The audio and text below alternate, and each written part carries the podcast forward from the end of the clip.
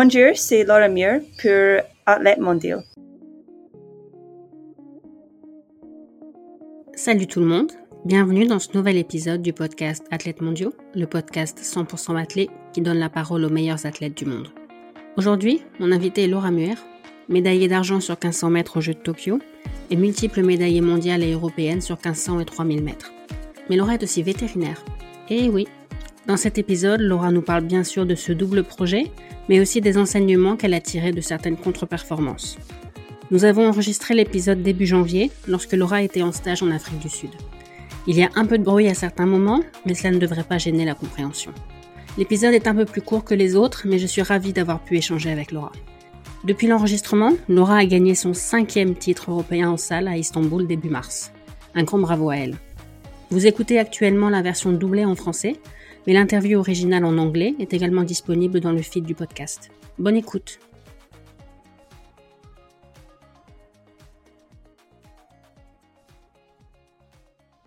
Salut Laura, bienvenue sur le podcast. Salut, merci de m'avoir invité. Tu as fait une excellente saison l'année dernière en 2022. Tu as participé à trois grands championnats et t'es revenu médaillé à chaque fois. Je voulais savoir si tu avais eu la mascotte partout. Um, oui, je l'ai eu. en général, on te donne une mascotte quand tu gagnes une médaille. Ça m'en fait pas mal um, maintenant. Euh, donc oui, l'année dernière, j'étais super contente de gagner des médailles, mais aussi d'avoir les mascottes qui vont avec. T'as commencé quand ta collection? Euh, C'est juste quand je gagne une médaille en fait. En général, euh, les médaillés reçoivent une mascotte, mais c'est pas toujours le cas. Ça dépend des compétitions en fait. Donc les fois où on m'en a pas donné sur le podium, j'en ai acheté une pour toujours avoir la mascotte qui va avec la médaille. Pour le moment, j'ai toujours réussi à le faire. Chaque médaille a sa mascotte.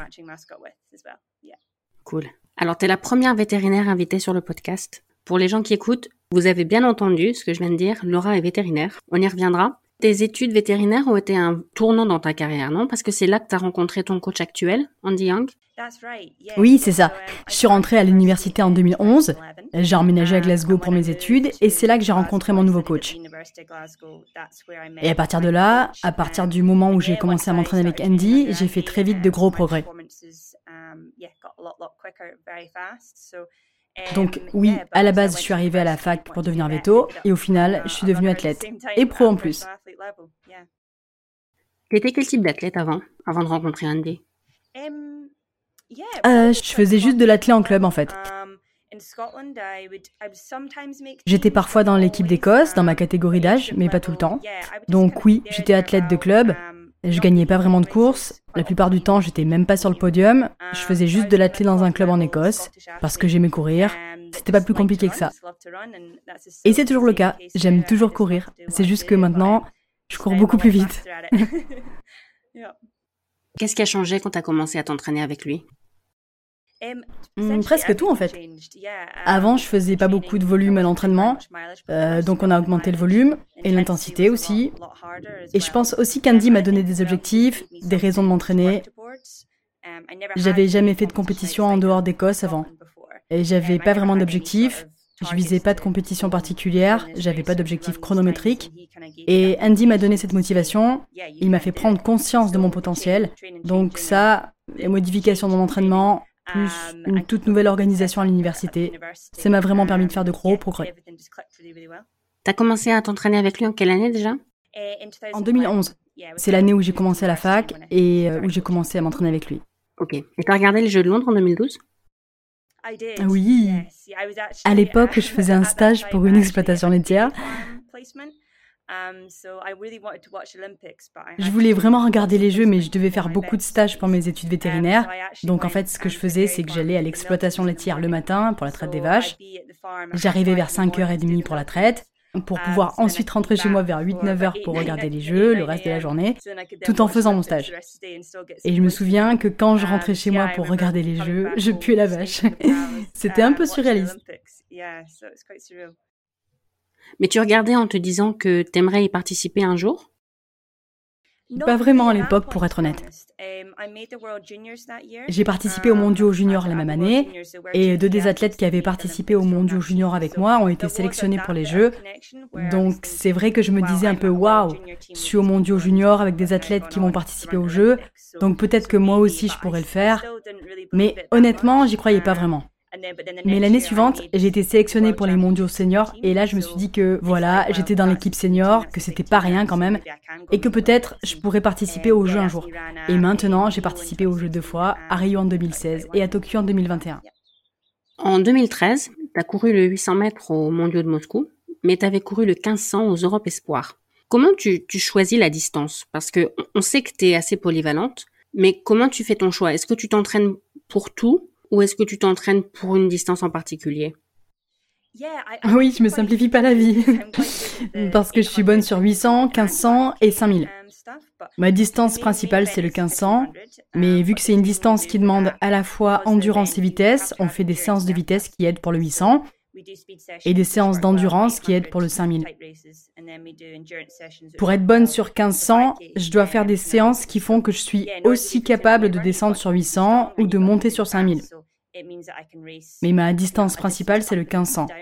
C'est celle que je préfère.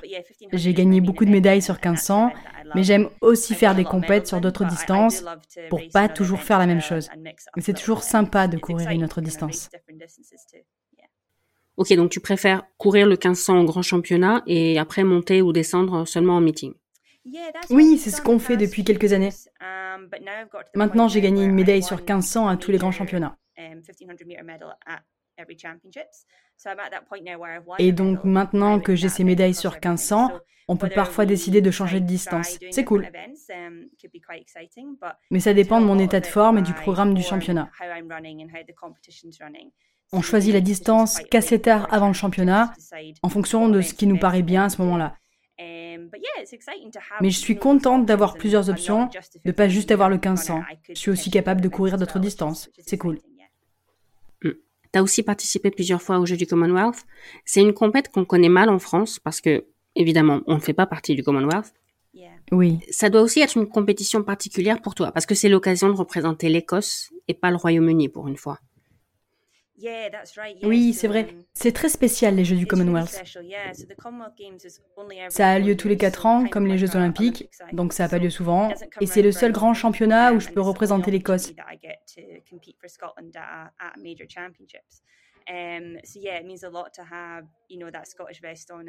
C'est toujours très spécial de porter les couleurs de l'Écosse et d'entendre l'hymne écossais quand je suis sur la plus haute marche du podium. Um, J'étais super um, contente de gagner les Jeux du Commonwealth l'année dernière en 2022. J'ai gagné le 1500, c'était génial. Um, C'est toujours un grand moment de pouvoir représenter notre plus petite nation. En 2016, tu as battu le record national du 1500 que détenait Kelly Holmes, et tu l'as fait au Stade olympique de Londres en plus. Oui, exactement. Et d'ailleurs, après, je l'ai amélioré à Paris. C'est un super souvenir cette course à Paris, quand j'ai battu mon record du Royaume-Uni. C'est avec ce record perso que je suis arrivée aux Jeux de Tokyo. C'est vraiment un très bon souvenir, cette course à Paris. Mais oui, la course de Londres dont tu parles, c'est mon premier record national, quand j'ai battu le record de Kelly Holmes. Kelly Holmes, en plus, c'est une légende du demi-fond britannique. Ça a dû être un, grand moment pour toi de battre son record. Oh, c'est clair. Elle est double championne olympique. C'est une véritable légende du sport, pas juste au Royaume-Uni, dans le monde entier, mais encore plus pour nous, au Royaume-Uni et pour moi, surtout qu'elle faisait les mêmes distances que moi. C'était vraiment un chrono pas facile à battre et de réussir à le faire en Grande-Bretagne en plus, lors du meeting Diamond League de Londres. C'était vraiment un grand moment. Tout le monde se souvient du moment où elle franchit la ligne en levant les bras. Ça a marqué l'histoire. C'était incroyable de me dire que j'étais capable de courir aussi vite qu'elle, voire même plus vite. Malheureusement, cette année-là, ça s'est pas passé comme tu le souhaitais à Rio, parce que tu faisais partie des, des favorites et t'as fini que septième. Avec le recul, tu sais analyser ce qui s'est passé? Oui, um, physiologiquement, j'avais pas ce qu'il fallait pour être à la lutte pour une médaille. À ce moment-là de ma carrière, j'étais capable de suivre plusieurs scénarios de course, mais pas tous. Et malheureusement, la façon dont la course s'est déroulée ne m'a pas convenu.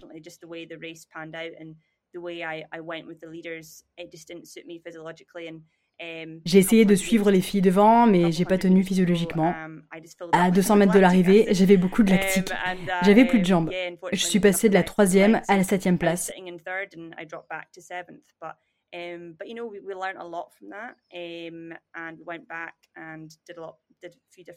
Mais tu sais, on a beaucoup appris de cette course. On a adapté notre entraînement et je suis beaucoup plus forte maintenant. Maintenant, je serai capable de tenir dans ce type de course. Et ma médaille d'argent à Tokyo le prouve. Donc, c'est sûr que j'étais super déçue d'être que septième à Rio, mais ça m'a vraiment donné faim pour Tokyo.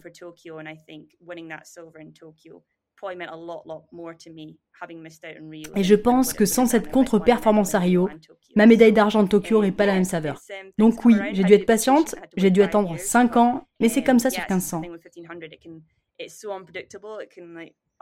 On ne sait jamais comment la course va se dérouler, mais c'est aussi ça qui rend la distance si intéressante à regarder, parce que tout peut arriver, on ne sait jamais d'avance. Comment tu te prépares pour différents scénarios de course? Um, on imagine des tas de scénarios différents. On teste pas mal de trucs à l'entraînement, des départs um, rapides, des changements d'allure, différents types de séances lactiques. Et ça aide aussi de bien connaître mes adversaires. J'ai couru contre beaucoup de filles sur le circuit ces dernières années. On connaît toutes plus ou moins les points forts et les points faibles de chacune, et on sait plus ou moins ce que chacune est susceptible de faire. On peut toujours changer de tactique pour créer la surprise, mais bon. Mais oui, ça vient avec l'expérience.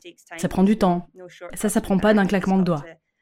Il faut apprendre à connaître son corps et à connaître ses adversaires, savoir ce dont chacune est capable dans une course pour courir le plus intelligemment possible. C'est super tactique, mais c'est aussi ça qui est intéressant. Mais c'est pas aussi parfois une question de confiance, de confiance en soi? Ah si, c'est clair. Parce que c'est une chose de savoir ce qu'il faut faire, mais il faut encore oser y aller et se dire qu'on en est capable. Oui, complètement. Il faut se faire confiance physiquement.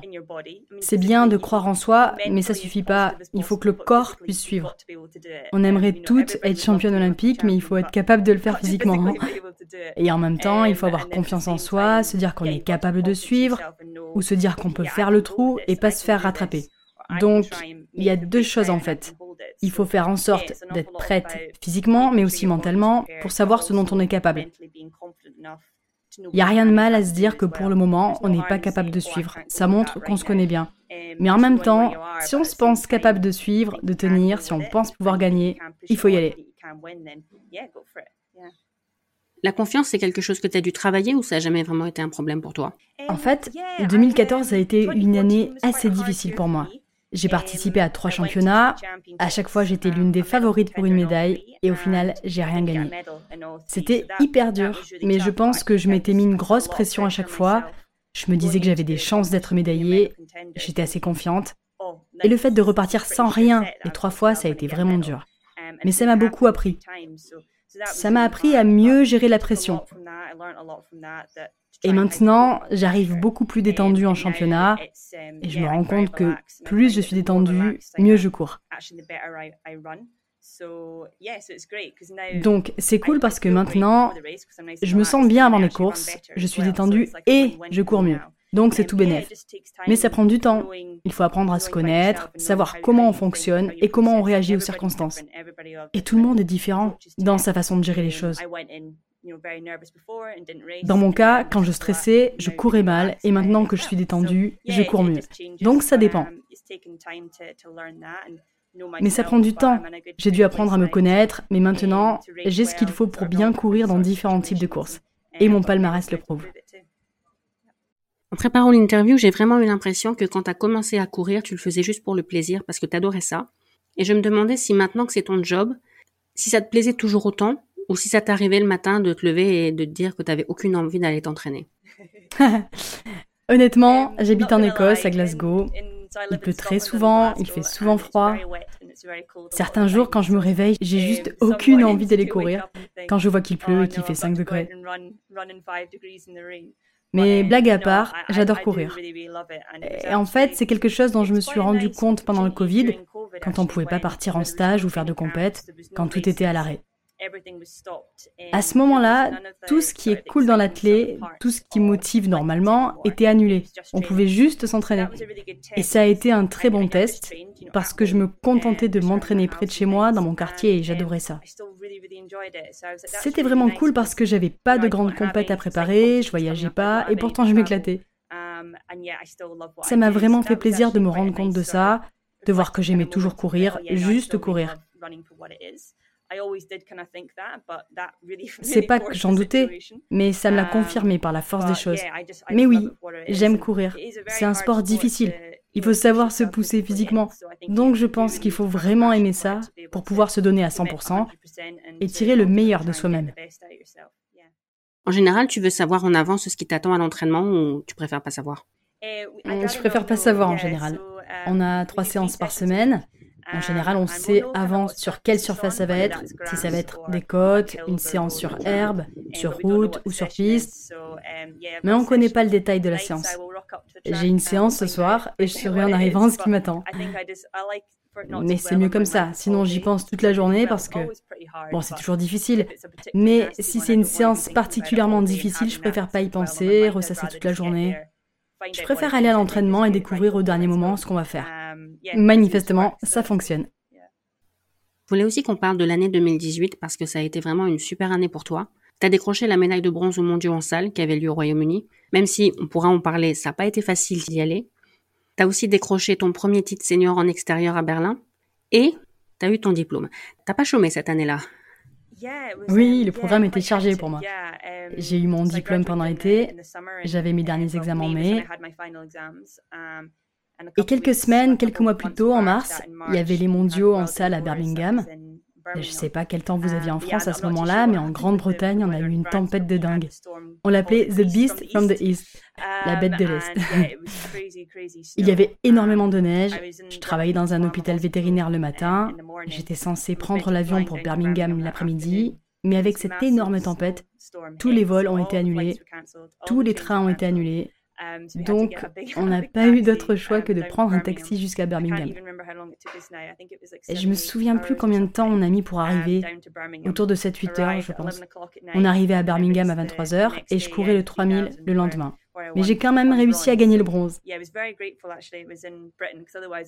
Heureusement que les mondiaux avaient lieu en Grande-Bretagne, sinon j'aurais pas pu y aller. J'ai eu la chance. Mais c'était 24 heures de folie. Et deux jours plus tard, j'avais le 1500 et j'ai gagné la médaille d'argent.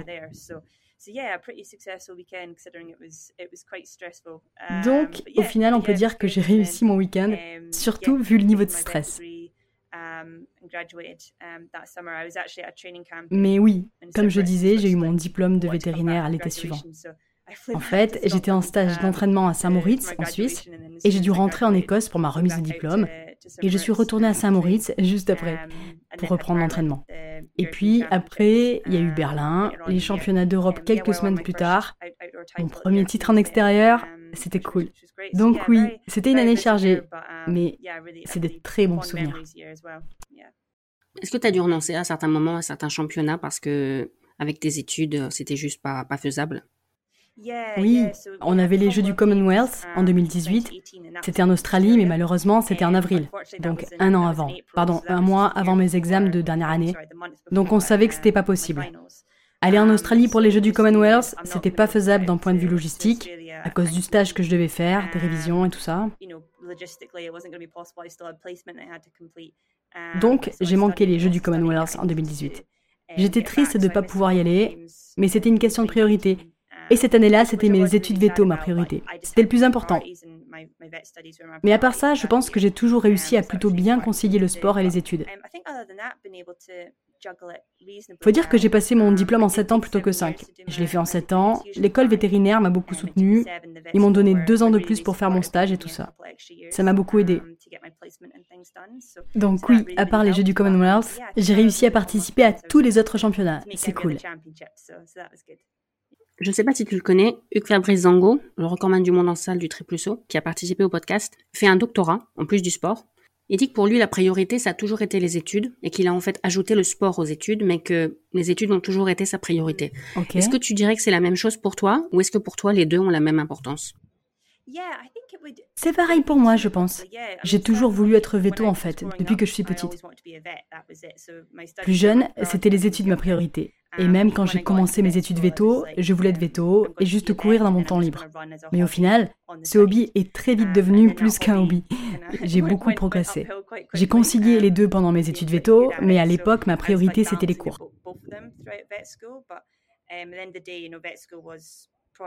Et je savais que je devais réussir mes examens. Je voulais pas faire les choses à moitié à la fac. Et quand j'ai eu mon diplôme en 2018, la question s'est posée parce que j'avais enfin mon diplôme, mais j'étais aussi à un moment de ma carrière sportive où j'arrêtais pas de progresser. Et j'ai eu la chance d'être très soutenue par mon entourage. J'ai demandé conseil à pas mal de vétos qui m'ont dit que je pourrais pas courir éternellement et que physiquement, il arriverait un moment où je pourrais plus. Et donc selon eux, c'était mieux de me concentrer sur le sport tant que je pouvais, et c'est ce que je fais depuis 2018. J'ai essayé de bosser un peu comme veto, mais avec tous les déplacements, c'est trop compliqué. Je suis en déplacement environ deux tiers de l'année et j'ai aussi beaucoup de choses à faire quand je suis chez moi, donc c'est trop difficile de travailler à côté. Um, je préfère me concentrer sur le sport tant que c'est possible, tant que mon corps me le permet, et je verrai après si je peux reprendre un peu comme veto plus tard dans ma carrière. Uh, et tu penses que tu vas devoir faire comme une remise à niveau avant de pouvoir retravailler comme vétérinaire? Oui, oui. Je devrais prouver que j'ai assez d'heures d'apprentissage derrière moi et que j'ai toutes les compétences. Il faudra que je sois bien à jour. Ok. On n'a pas mentionné ton double doublé en 2019 quand tu es devenue la première athlète de l'histoire à faire un, double doublé au championnat d'Europe sur 1500 et 3000. C'était en salle, à Glasgow. Ta famille était là pour t'encourager? Oui, j'ai eu beaucoup de chance que c'est lieu si près de chez moi.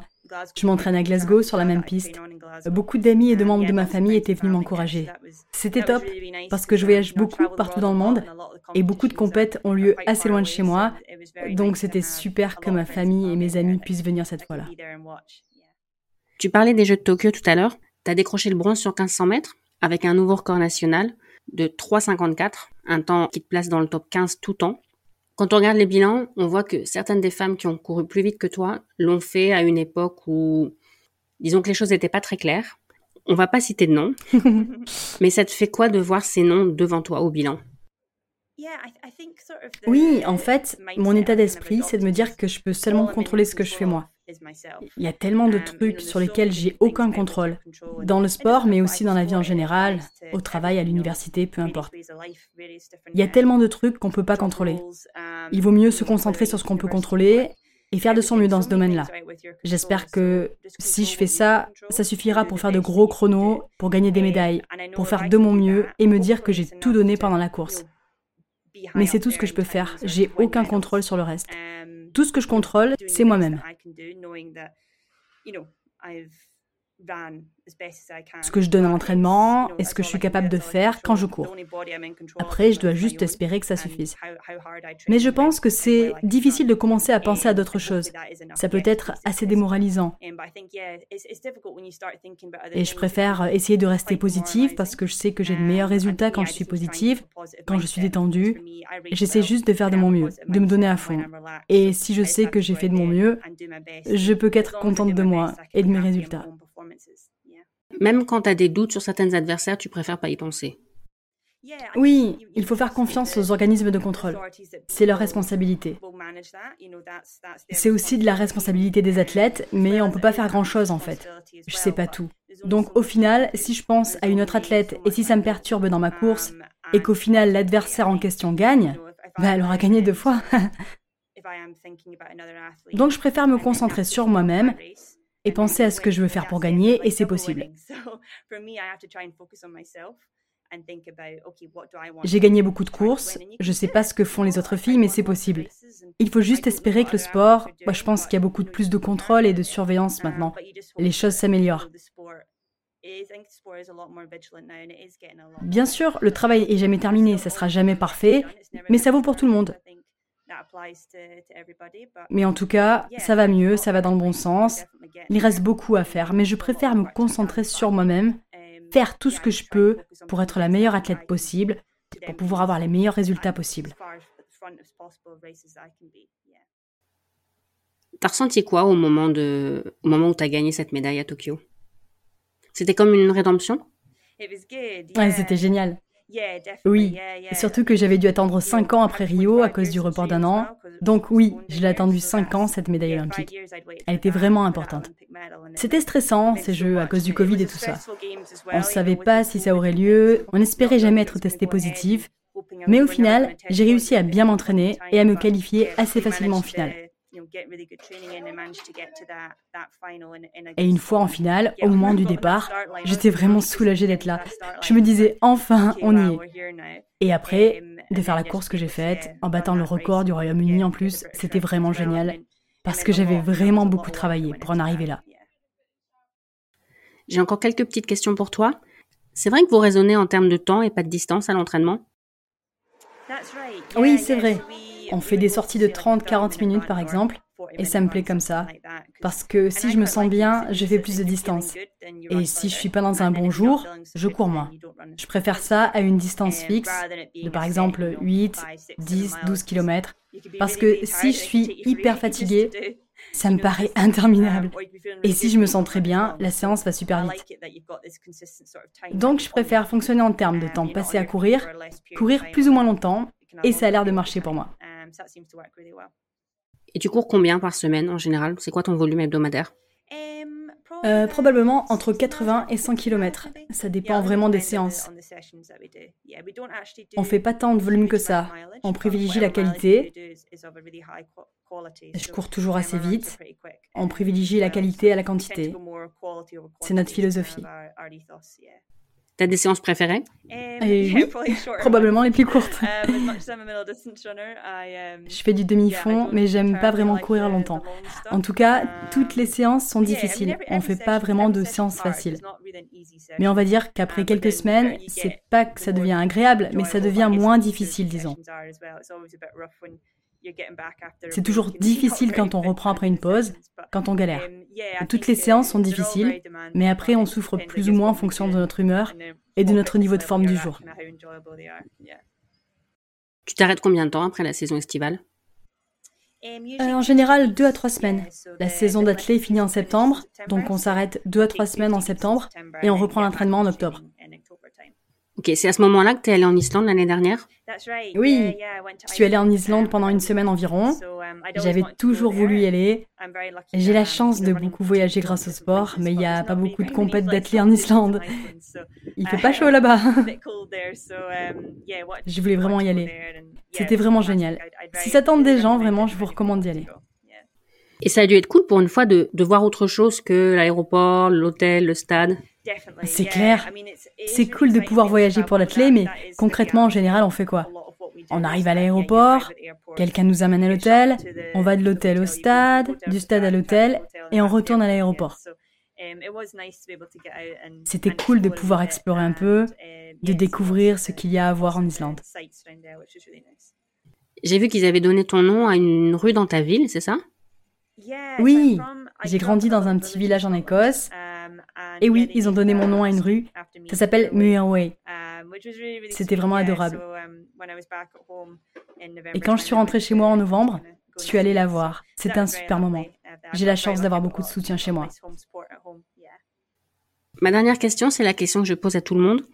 Ce que j'aime le plus dans l'athlète, c'est son côté universel. C'est pour ça que le, le podcast et la communauté s'appellent l'athlète mondiaux. Et donc, je voudrais savoir ce que toi, t'aimes le plus dans l'athlète. Ouf. Je pense que, un peu comme tu viens de dire, c'est un sport hyper inclusif. On n'a même pas besoin de vrais baskets au final. Il suffit de chaussures, d'un short et d'un t-shirt et c'est parti. Il faut rien d'autre. Pas besoin d'infrastructures particulières, d'une grande piscine ou d'équipements sophistiqués. On peut se débrouiller avec ce qu'on a. C'est sûr que ça aide toujours d'avoir accès à de meilleures infrastructures et tout ça, mais au final, tout le monde peut courir et c'est ça que j'aime. Tout le monde peut le faire et ça parle à tout le monde, ce sport, parce que tout le monde peut en faire justement. Donc oui, je suis assez d'accord avec toi.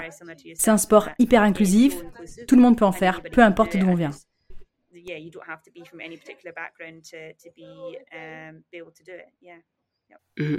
Tu veux ajouter quelque chose?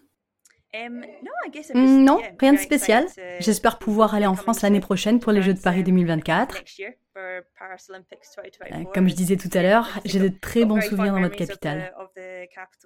J'ai hâte de retourner en France. Et de décrocher une autre médaille olympique Oui, on croise les doigts. Merci Laura. Merci beaucoup, merci. Encore un grand merci à Laura d'avoir accepté de répondre à mes questions lors de son stage en Afrique du Sud. J'espère que cet épisode vous a plu. N'oubliez pas de vous abonner au podcast pour ne pas manquer les prochains épisodes et suivez Athlète Mondiaux sur les réseaux sociaux. Tous les liens sont dans les notes de l'épisode.